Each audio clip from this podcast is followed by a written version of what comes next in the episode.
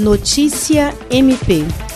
o Ministério Público do Estado do Acre, por intermédio da Promotoria de Justiça Civil de Sena Madureira, promoveu diversas ações de fiscalização e reuniões nos dias 2, 3 e 4 de junho para verificar a implementação das medidas de enfrentamento à Covid-19 no município. No decorrer dos três dias, adotando todos os cuidados necessários para a prevenção e distanciamento social, foram vistoriados estabelecimentos do comércio local, como farmácias e supermercados, feira livre, casas lotéricas e agências bancárias, além de unidades de saúde e hospitais de referência para a Covid-19. O promotor de justiça Luiz Henrique Correia Rolim, que conduziu a ação com o apoio de um servidor ministerial, fiscalizou também a barreira sanitária instalada em uma das entradas do município e, na oportunidade, reuniu-se com os representantes da Vigilância Sanitária Municipal. Jean Oliveira, para a Agência de Notícias do Ministério Público do Estado do Acre.